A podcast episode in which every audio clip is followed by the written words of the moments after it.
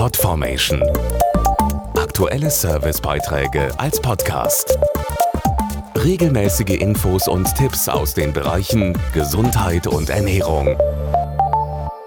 Als Christoph Kolumbus Amerika entdeckte, brachte er auf der Heimreise auch ein neues Geflügel mit nach Europa. Die Pute.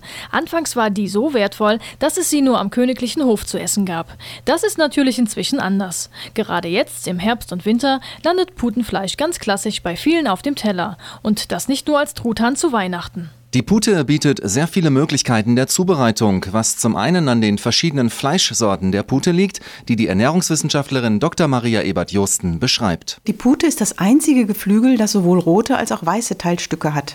Das helle Fleisch der Putenbrust hat einen milderen Geschmack und das Keulenfleisch, das dunkler ist, schmeckt etwas kräftiger. Weiterer Pluspunkt, das Putenfleisch enthält nur ein Gramm Fett pro 100 Gramm, dafür aber viele wichtige Nährstoffe. Und das sorgt für eine ausgewogene Ernährung. Noch vielfältiger wird es, weil die Pute mit ihren Teilstücken unendlich viele Zubereitungsmöglichkeiten bietet. Es gibt die sehr beliebte Putenbrust. Diese beinhaltet auch das Filet, etwa für Schmetterlingssteaks oder für Geschnetzeltes.